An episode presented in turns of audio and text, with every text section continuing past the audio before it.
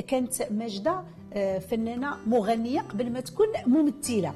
قدام ضروري. بالضروره أنك تدفعني واحد الدفعه اللي صاروخيه لا وإنما غير تجلسني حداك وتعطيني نصيحة. يمكن هذيك النصيحة كتشتغل. عليها عدة سنوات. أدوار. المؤثرين لأن كيشوفوا يعني اللي بيو عندهم طالعين كيعطيوهم أدوار وكيخليو الفنان المحترف اللي كان نقدروا نقولوا طيح سنانه ملي كنقولوا جبنا مؤثر راه هناك عرقلة للفنان اللي كيلعب معاها راه كوني أكيدة أنني أنا كماجدة زبيطة ما عمرني كنت كنخدم باش ناخذ جائزة. سيادنا السلام عليكم. مرحبا بكم في باقة لوديجي ميديا. سعيدة بلقائكم مرة أخرى بين أحضان برنامج Rendez-vous des artistes في الموسم الثالث ديالو. في موعد اليوم كنصادفوا نجمة متلألئة في سماء المسرح السينما والتلفزيون. حاصلة على عدة جوائز منها جائزة أحسن تشخيص في المسرح. من شجرة الزاوية أخذت البركة. فانطلق مسارها الاحترافي وبخطوات ثابتة ومدروسة. تميزت بإتقانها للأدوار المختلفة والمركبة. هي الوفية لأبو الفنون فاستحقت التنويه داخل وخارج أرض الوطن. تألقت في السينما وأعطت وأوفت للتلفزيون. هي الحاملة للرسائل في جل أعمالها. حكايتها كلها تشويق وإثارة سترويها لنا ضيفة برنامج Rendez-vous des artistes الممثلة المتألقة ماجدة زبيطة. لاله مجدة نهار كبير هذا. شرفتينا اليوم في برنامج Rendez-vous des artistes في الموسم الثالث ديالو. شكرا على الاستضافة. وأنا جيت سعيدة أنني نكون معك و... ونجي لهذه الحلقة الجميلة اللي شفت واحد المجموعة ديال الزملاء ديالي والزميلات. اللي كانوا ضيوف عندك في البرنامج فحتى أنا ديال الشرف انني نكون معك. شرف لينا لاله مجدة نهار كبير هذا. آه، مجدة مسار تبارك الله عليك فني كله تتويج كله إنجازات. إنجازات اللي غنات الساحة الفنية وخصوصا بالدراما المغربية. كان آخرها حصولك على جائزة أحسن تشخيص في المهرجان الوطني للمونودراما عن دور في مسرحية الحقرة. حق هذا العنوان في حد ذاته راه مثير جوائز بحال هذه لاله مجدة هي آه، تشريف ولكن في نفس الوقت تكليف. شنو وجدات مجدة زبيطة لهذا التشريف ولهذا التكليف بالخصوص اللي باش يزيد التألق والتوهج ديالك في الساحة الفنية؟ وهاد الجائزة أو كي تنقولوا حنايا اعتراف بالفنان وبالمجهودات اللي دار هي ما جاتش محض صدفة ولا جات غير هكاك. جات من بعد واحد السنوات ديال الاشتغال ديالي سواء في الدراما ولا في المسرح وعاد حصلت على هذيك الجائزة. بمعنى إن راه حتى تمدرست مزيان. نعم. آه، عاد وصلت لهذيك النتيجة بمعنى إن الإنسان مهما خدم ومهما إنه نجز فهو دائما كيتعلم. ومدرسه على مدرسة كتزيد تعطيك بزاف ديال الحوايج وكتكتسبها فبالتالي إنه آه، هاد الجائزة هذه يمكن آه، كي تنقولوا هي آه، أكثر من أنها تشريف هي تكليف تكليف، نعم. ولكن راه كوني أكيدة أنني أنا كماجده زبيطه ما عمرني كنت كنخدم باش ناخذ جائزة كنت دائما كنقول خصوصا في المسرح تنقول أنا طالعه على خشبة المسرح باش نستمتع. انت الأولى تستمتعي. أنا الأولى نستمتع نعم، لأن شيء جميل. واحد التحدي كبير ما بينك وما بين الجمهور. وأول اكزرسيس كنت آه، كنت خدمت عليه في سنة 98 آه، كنت يلاه بديت المسرح وبيان سور ما عارفاش بزاف ديال الحويجات. فأول اكزرسيس كنت خديته هو كيفاش نتكونسونطرا على شي حد من الجمهور ونبقى كنشوف فيه وما نضحكش. آه. فدائما ملي كنطلع على على خشبة المسرح تنقول ما يمكنش هذا الجمهور كامل غادي يهزمني أنا اللي خصني نهزمو. واو زوين هذه القضية.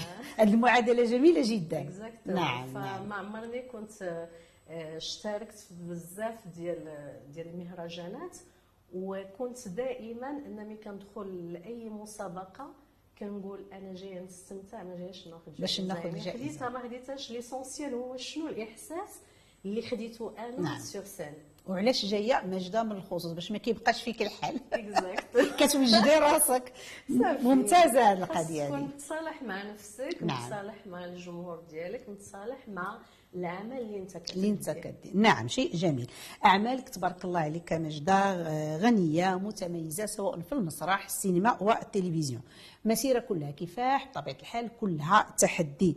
ولكن قبل كل شيء كانت مجدة آه، فنانة مغنية قبل ما تكون ممثلة. كيفاش يعني مجدة خلات الغناء ومشات يعني وبينا نعرفوا ظروف الالتحاق ديالك للتمثيل والمسرح. وخليتي الغناء. كنت شحال هادي كنت كنسمع. ناري وتمشي تدك فيك البيكورة ديال المسرح. آه، ديال وي- التمثيل. وي-. ما كنتش كنعرف ال- ال- المقصود منها. فالنهار اللي دخلت للتمثيل دكاتني هذيك البيكورة خليت الغناء وبقيت في المسرح لقيت راسي أنا بدون شعور مندمجة في التمثيل وغادا كنبحث على راسي في التمثيل. بحيث أنا لقيت كنهرب من من الغناء آه، بدون ما أنا قاصدة لقيتي. راسك في التمثيل راسي أكثر. في التمثيل أكثر. نعم. وحتى واحد الحاجة اللي كانت كتهمني بزاف هي لما كنقراو السيناريو أو نص مسرحي فأنت كتزيد تثقف نفسك. ما كنقولش بأن اللي كيغنيو ماشي مثقفين ولا هذا لا. غير هو في التمثيل c'est c'est plus. كيعطيك هذيك المتعة ديال القراءة وأنك خاصك تقرا بواحد الطريقة اللي ماشي ماشي عادية. تتعيشي ديك الشخصية وتفهميها أكثر وتفهمها وكتحللها. يعني علاش هي بكات هنا وعلاش والديها عملوا هكا ولا هاد الموظف علاش ما بغاش يعطي هذيك الورقة ولا؟ فهمتي؟ يعني كتولي كدرسي آه، نعم. ما تحت السطور. وهذا هو اللي صعيب. فيمكن هذا هو اللي خداني أكثر. أكثر. لقيتي آه، راسك باش فيه أكثر. دونك في اختيار التمثيل. صعيب على- الحساب هذا على والله. صعيب. هي حتى حاجة في حقها ما سهلة. حاجة ما سهلة بالعكس حتى في الغناء راه عاوتاني كدرسي تمارين، بزاف الأضواء، تاع بزاف. خاصك يوميا تكوني كتمرني خاص تكون عندك واحد الخبرة في. في, ال... في الصوت ديالك مقامات خاص إلى غير. المقامات oui. في les notes بزاف كاين des techniques oui. bien sûr ولكن أنا دائما تنقول يمكن في التمثيل كاين شي حاجة أصعب صعب ماجدة في 2002 كيتعرف عليك الجمهور المغربي من خلال المشاركة ديالك المتميزة في مسلسل شجرة الزاوية شاركتي رفقة يعني ثلة ديال الفنانين الرواد. واش البركة ديال شجرة الزاوية هي اللي عطاتك الشحنة أو ال power آه، الانطلاقة نحو احتراف التمثيل. ما نقولكش لا لأن أنا فاش خدمت في شجرة الزاوية آه ودائما كنت بالبركة ديالها. كنتشرف انني خدمت في هذاك المسلسل علاش؟ لأن كان كان فيه ثله من الفنانين الكبار. نعم oui. آه بزاف. يعني كنا حنا يمكن أكثر من 72 فنان وفنانه كانوا الرواد. كانوا الرواد وكنت كنجلس معاهم. وكيفاش كانوا كينصحوني منهم. وكيفاش كانوا كيهضروا معايا. كيفاش هذوك الناس كانوا معطائين بزاف بزاف بزاف. وخا نبقى نشكر فيهم ما غاديش نعطيهم الحق ديالهم. فكان لي الحظ أنني خدمت معاهم. ويمكن شي رضات الوالدين. طبعا. هذيك من يديروا- الأولى هذيك من يديروا الأولى. وأنا فخورة بهذاك العمل وإلا سولتي غادي تقولي لي أحسن عمل رغم أن الأعمال اللي اشتغلت فيها كلها متميزة وكلها يعني عندها طابع خاص ديالها. غادي نقول لك شجرة الزاويه دونك نقدروا يعني عندك مشاركات هي في حقها متميزة لمجموعة ديال الأعمال المسلسلات المغربية. كاين مسلسل كذلك عز المدينة نوارة القلب المجروح سلسله الحبيبة أمي. donc نقدروا نقولوا بأن آه، آه، مسلسل شجرة الزاويه هو اللي أقرب لك أكثر واللي فادك في المسار الفني ديالك؟ لأنه كان أول مسلسل بالنسبة لي وأول مرة كان كنشتغل أمام الكاميرا. donc أول مرة، آه كان آه،. أول عمل بالنسبة لي وأول عمل كيجمعني بمجموعة ديال الفنانين اللي كنت أنا فان ديالهم. ف- لقيتي راسك قدامهم. لقيت راسي معاهم وكنشتغل معاهم ومحتضنيني وهذا هو أهم حاجة لأن أي فنان ملي كتكون البداية ديالو كيخص لي يدعمو والدعم ماشي. بالضرورة أنك تدفعني واحد الدفعة اللي صاروخية لا وإنما غير تجلسني حداك.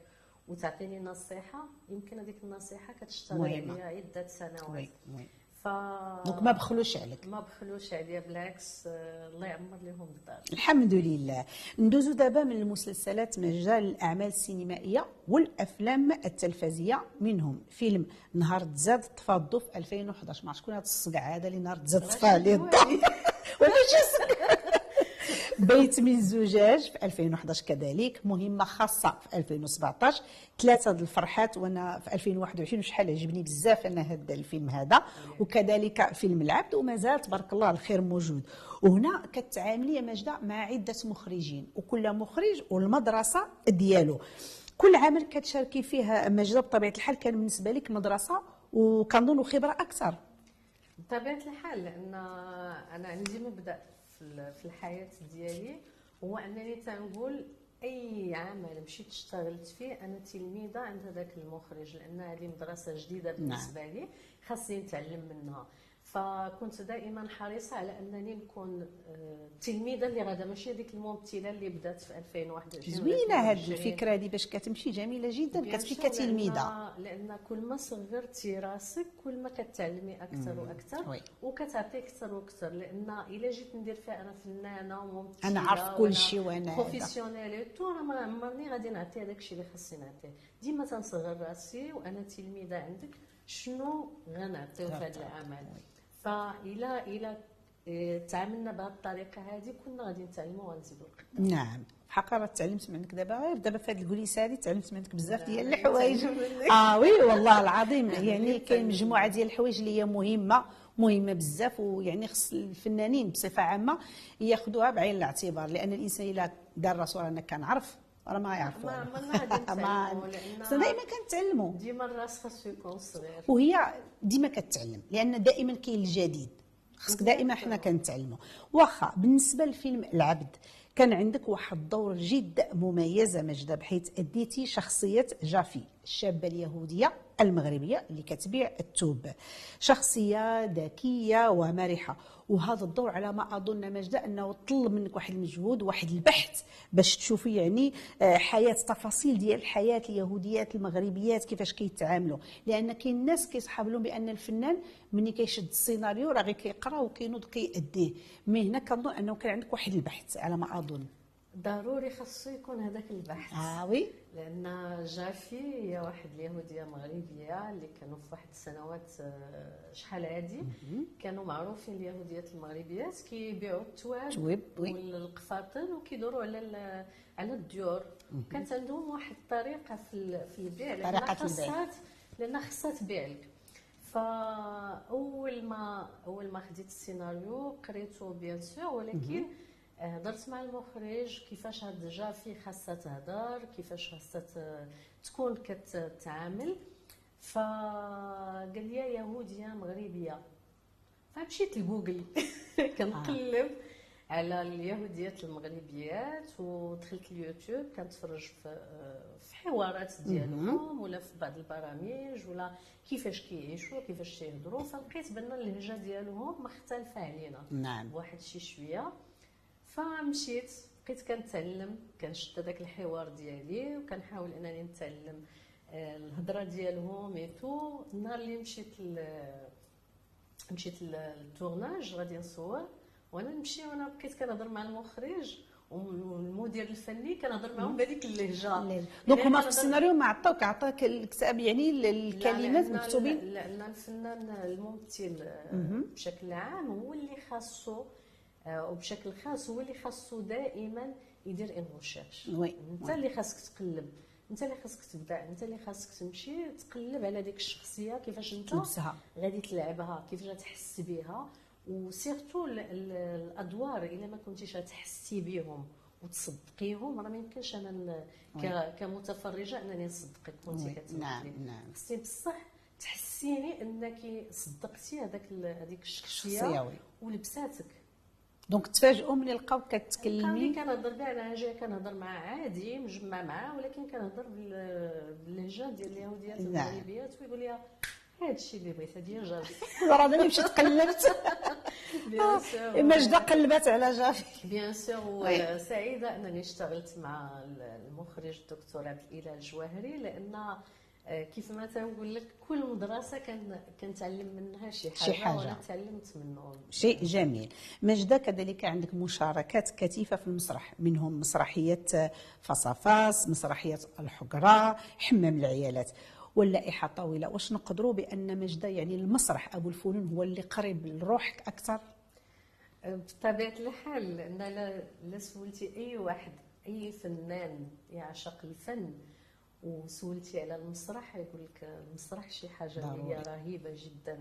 لأن ما كاينش شي فنان كيطلع sur scène وما كتلقايش كيدير هكا في الأول وقلبو تيضرب هذاك le trac راه ما يمكنش. وكيعاون هذاك le trac في نفس الوقت كيعاونك كيقويك ولكن باش تبداي هي ديما ديك البدية البدية صعيبة, صعيبة. alors أنا نرجع لك ل 2013 أنا ما كنتش كندير المسرح بزاف يمكن كنديرو في عامين ثلاث سنين أربع سنين. ونقدر ما نديروش واحد المدة طويلة. علاش تمسكت بالمسرح؟ هو أنني كنت كنت في 2013 اشتغلت في مسرحيه هن والرجال قليل في الجزائر. كنت وقعت واحد العقد مع الديوان الوطني للثقافة والإعلام الجزائري ومشيت اشتغلت معهم كمغربية. ألوغ تمايا كونت واحد القاعدة جماهيرية اللي أنا ما كانش ما كانش كيحسب لي أنني قوية في المسرح أو أنا ممكن اكتشفتي راسك؟ أنا اكتشفت راسي تما. نعم. لدرجه أن كنخرج الشارع وتيبقاو يعيطوا المروكيه والمروكية في المسرحية. كاينة أنا كمغربية كاين جزائري كاين تونسية وكاين مصرية. alors فاش كنساليو العرض كنلقى الجمهور كيهضر على المغربية. المغربيه آه المروكية المروكية المروكية. donc بصمتي درتي بصمة قوية. ما خصنيش نوقف على المسرح. وكان عندي واحد التحدي قوي لأن كان مثلا كندخلوا عندهم مسارح كبار وجمهور كثير وفعلا أنه الجمهور عن الجمهور كان كيختلف.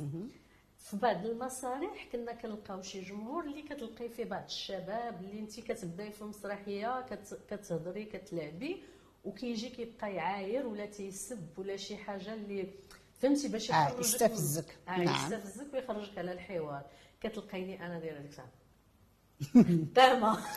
هضرتي تشبعوا لدرجة كنبقى غدا غدا غدا حتى كيسكتوا هذوك الناس اللي في الجمهور اللي دايرين هذاك الشباب كتلقاهم سكتوا ولاو متبعين. تما كان عندي نوع من من التحدي أنه لا هذاك اللي غادي يستفزني أنا نستفزو باللعب ديالي ونخليه يتبعني. كتقبطي عندك كنقبطو عندي. فتما قلت أنا ما خصنيش نقاطع على المسرح نعم المسرح أبو الفنون. أبو غنبقاو دائما في المسرح. كل يعني آه، كل مشاركة فنية عندك في المسرح إلا وعندك فيها ذكريات وأثار وتجربة. نبدأو مسرحية حمام العيالات اللي كانت هي من تاليف جماعي ديال الفرقة. أما الإعداد والإخراج للفنانة الكبيرة لطيفة أحرار اللي بالمناسبة كنوجه لها تحية كبيرة.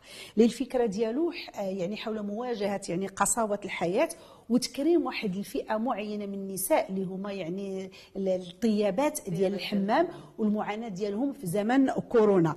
يعني رسالة وصلت بواحد الأسلوب جميل جدا أسلوب كوميدي ولكن هادف. بغيت تحدثينا على هذا العمل هذا اللي هو جميل جدا. تاع حمام العيالات. حمام العيالات. آه. شوف حنا في في زمن كورونا ما كاينش فينا اللي ما وقفش على الخدمة. كنا كانت عندنا ضغوطات نفسية فكان خاصنا نديرو شي عمل اللي نخرجوا به للوجود ففكرنا في نديرو حمام العيالات والفكرة أنها تجي من من الطيابات ديال الحمام اللي استضفناهم وجلسنا معاهم وخدينا أفكار من عندهم. آه تأنسبيرينا واحد شي شوية من داك الشيء اللي كيعاودوا لينا لأن أكثر النساء اللي تيكونوا عارفين شخصيات كثيرة أو آه، آه، ناس آه، كل وحدة بالكاركتر ديالها هما الطيبات الحمام لأن كل شيء تيمشي للحمام. جميع المستويات كلهم كيتلاقاو في الحمام. فهما تيعاودوا إلا ما كتلقاي فلانة انت كاينة في هذيك الطيابة. الأخرى كاينة في هذيك الطيابة. يعني الشخصيات سبحان الله كان كان كل وحده فينا كتلمس الشخصيه ديالها كاينة في شي وحده من هذيك الديالات نعم. أو على النساء اللي كيعاودوا لنا عليهم. فجات الفكرة من هاد من هاد البلاصة هذه ديال أننا استضفناهم جلسنا معاهم تحاورنا معاهم عرفنا بزاف ديال الحويجات. فاشتغلنا دربنا وقلنا نخرجوا عمل كوميدي اللي هو ديال الوقت. كيهضر على كورونا كيهضر على المشاكل اللي وقعت لأي واحد فينا في كورونا وفي قالب اللي هو فكاهي كوميدي نعم.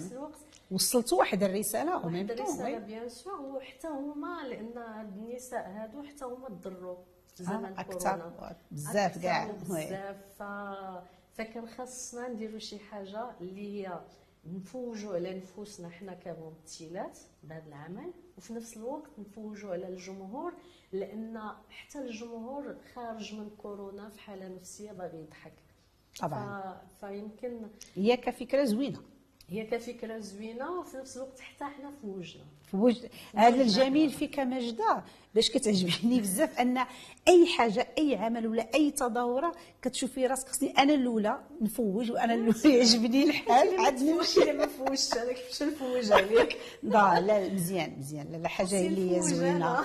معلوم معلوم وأنا ذكر ذكر حمام العيالات. أنا لعبت واحد الدور اللي هو ما كيشبهنيش. اللي هو فنيده وفنيده ولا فاني. هي واحد البنت اللي هي كبيرة في لاج ولكن كتلعب بنيته صغيرة. حيت أمها ضاغطه عليها وبزاف ديال الحوايج وهي عروسة وجاية لهذاك الحمام باش تغسل وباش العرس ديالها. أمها ديما دابزه مع دوك الطيارات فاني ديما كانت كت كتحاول تخرج أو لا تهرب من من أمها في الماكلة وبصوتها الصغير يعني كتهضر بهذاك الصوت آه الصغير وهي حجمها كبير وكتاكل غير كتسرط donc هنا كان كان واحد التحول من ماجدة لفاني حتى هو كان صعيب. لدرجة كرهت أنا الملاوي ولا المسمن كرهولي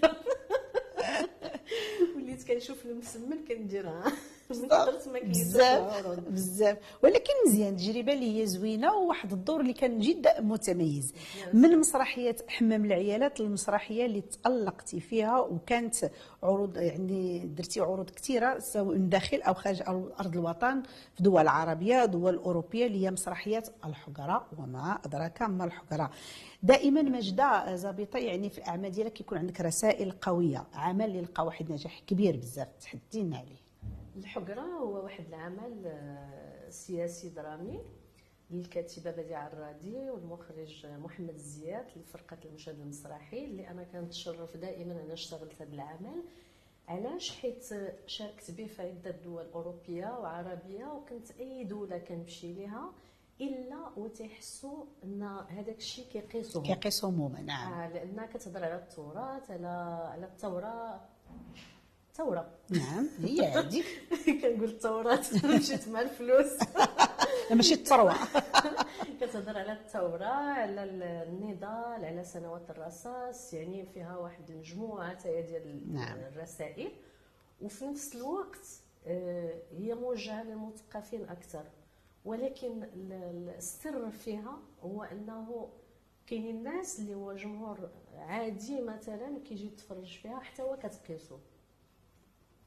فواحد المرة مشينا شاركنا كانت عندنا واحد الجولة في الأقاليم الصحراوية ومشينا لبعض المناطق اللي ما كيوصلوهمش المسرح ما كيوصلوهمش اعمال مسرحيه يعني وما عندهمش حتى خشبة المسرح اللي اللي غيتفرجوا فيها.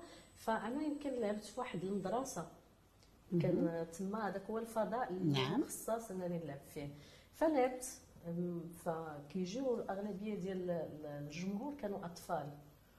كلهم دخلوا وبلي بغاك خوازي اش غادي نقول لك أنا تفاجأت فيهم.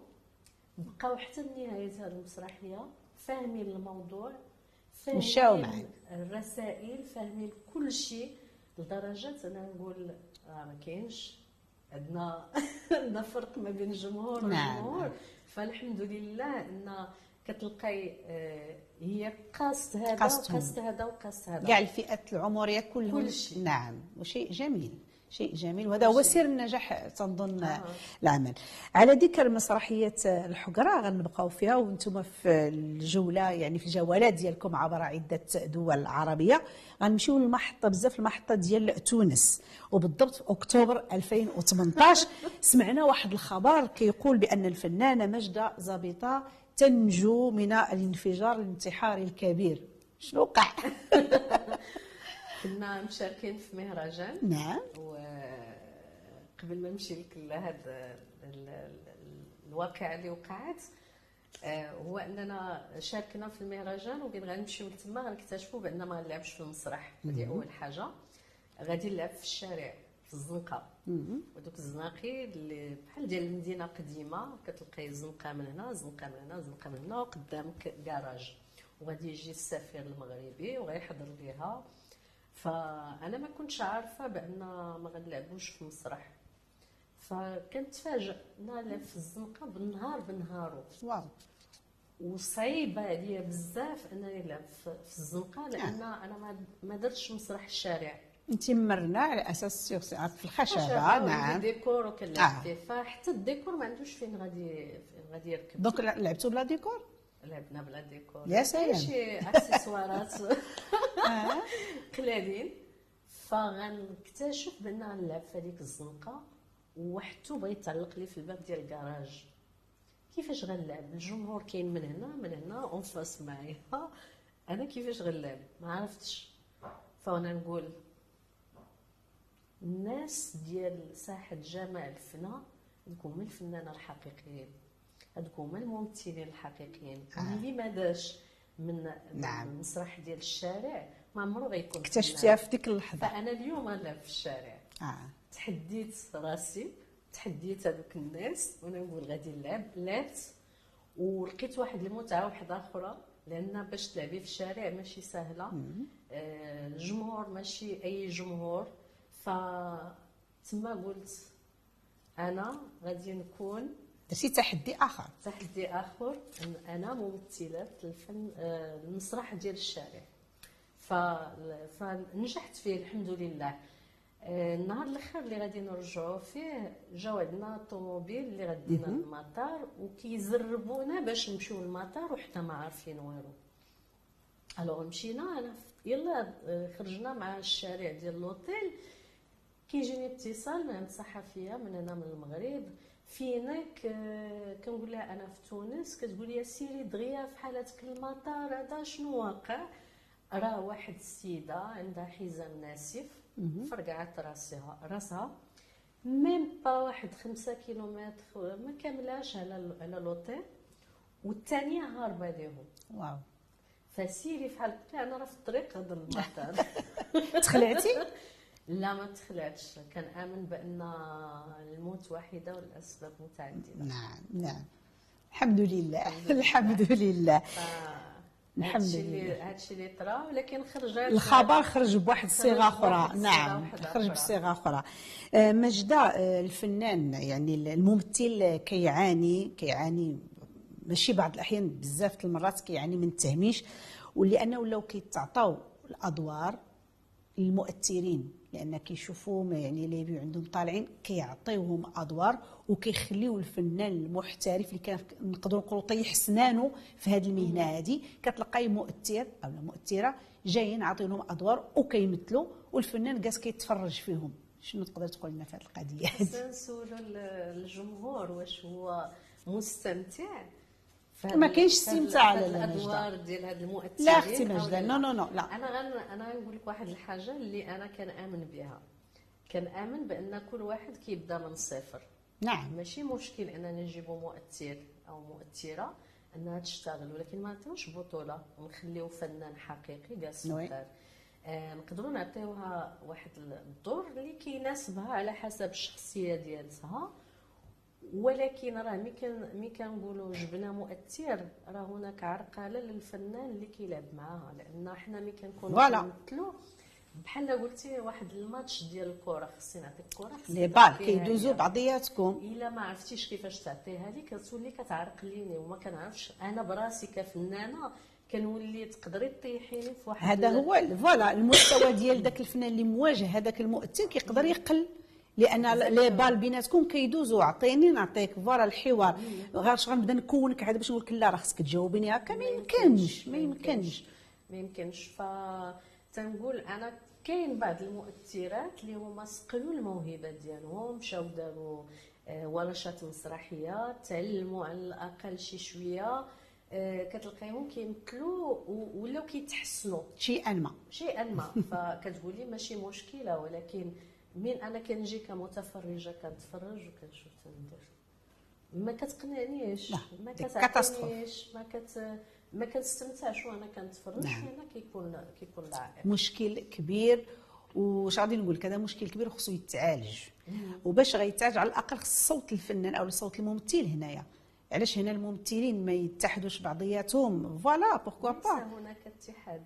ليس. هذا راه في مشكل آخر. هو في اتحاد قوة. نعم. ولكن كل واحد راه كيهضر على راسو كل واحد كيديها في راسو وما بقاش عندنا هذاك لو كنا نتكاتلوا نعم. كنت تكاتل كان ممكن أن يجيب نتيجة ولكن إلا لقيتي واحد ولا جوج كيهضروا والآخرين ناعسين ما يمكنش. ولكن هنا آه، ماجدة واش الممثل مثلا عنده الحق؟ بحال مثلا دابا ماجدة عندها الدور ديالها وغادي تلعب قدامك واحد المؤثرة ولا واحد المؤثر.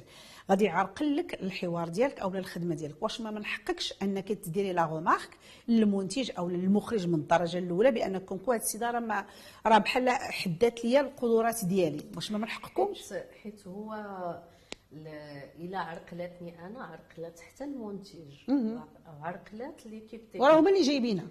donc أنا إلا هضرت راه نكون غير أنا بوحدي هضرت. في حين انهم كلهم راه معرقلين. ولكن هما tant que أنه جابها المخرج والمنتج راه هو ما معرقلش. جايب المم... ذاك المؤثر ولا المؤثره ولكن الضحية هو. الممثل اللي اللي غيلعب قدامها. أنا بالنسبة لي غنخدم خدمتي comme il faut غتكون واخا تكون ناقصة المستوى يكون ناقص. لا bien sûr أنا أنا واحد الحاجة كنديرها ماشي غير مع مؤثرات ولا هذا. آه، درتها حتى في صالون شهرزاد. لما كنت كنشتغل في السلسله ديال صالون شهرزاد مع المخرج أمين رمسيس كان آه، ممثلات مثلا كنلقى ناقصين في شي حاجة ولا هذا كنمشي عندهم تنقول لهم أجي ندربوا حنا بعضنا لا بها انت كذا يعني كنت كنصح مي كنجيو نصوروا كنا كنصوروها زوينة آه، كت باش كت كديري خدمة مضوبلة كندير خدمة دوبله اللي هي ماشي نعم. خدمتي. وليت كنديرها لأن درت دي غومارك ولا جيت نهضر غنولي بحال كنضرب في الممثلات نعم. donc أنا علاش ما نشدش الممثلات ونمشيو نخدموا مع بعضياتنا. قبل من التصوير كنت كنديرها والله شاهد عليا زعما بكل حب وعطات الاكل ديالها bien sûr وحتى أنا من تنكون في شي عمل واحد آخر راه حتى أنا بعض المرات آه كنلقى نصيحة لقيتها مرة من آه محمد خويي آه لقيتها من توريا العلوي في مسلسل نوارة. كنت كنلعب بواحد الطريقة جاو جلسوني لا لعبي كذا كذا بالعكس زوينة. مزيانة لا مزيانة. واش غادي. نقول لك ماجدة؟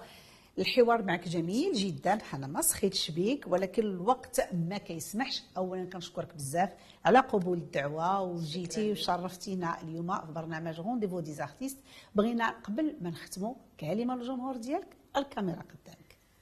آه كلمة الجمهور ديالي وأنا ما كنعرفش نهضر بزاف. لا الله ودي المسرحيه ما تعرفش تهضر؟ آه، غادي نقول لهم آه، إن شاء الله لنا موعد قريب. في سلسلة آه، فرحة مع المخرج آه، دريس المريني وفيلم سينمائي آه، أفريكا كازابلانكا نعم. اللي مع المخرج العرب العلوي اللي غادي تشوفوه إن شاء الله قريبا في القاعات السينمائية. وأنا كالعادة كنتمنى لكم السعادة والتوفيق والتيسير. والله يجعل دائما بلادنا في أمن وأمان. إن شاء الله يا ربي. شكرا مرة أخرى لاله مجده وهدوء مجدة زبيطة. تبارك الله عليك. الله. مشاهدي لو دي جي ميديا كنشكركم مرة أخرى على حسن المتابعة. من خلالكم تحية كبيرة للمخرج البرنامج آيت بن حسن محمد ولكل الطاقم التقني والفني آه، ندى وفاء وهبة. نعيمة أم كتقول لكم تبارك الله عليكم.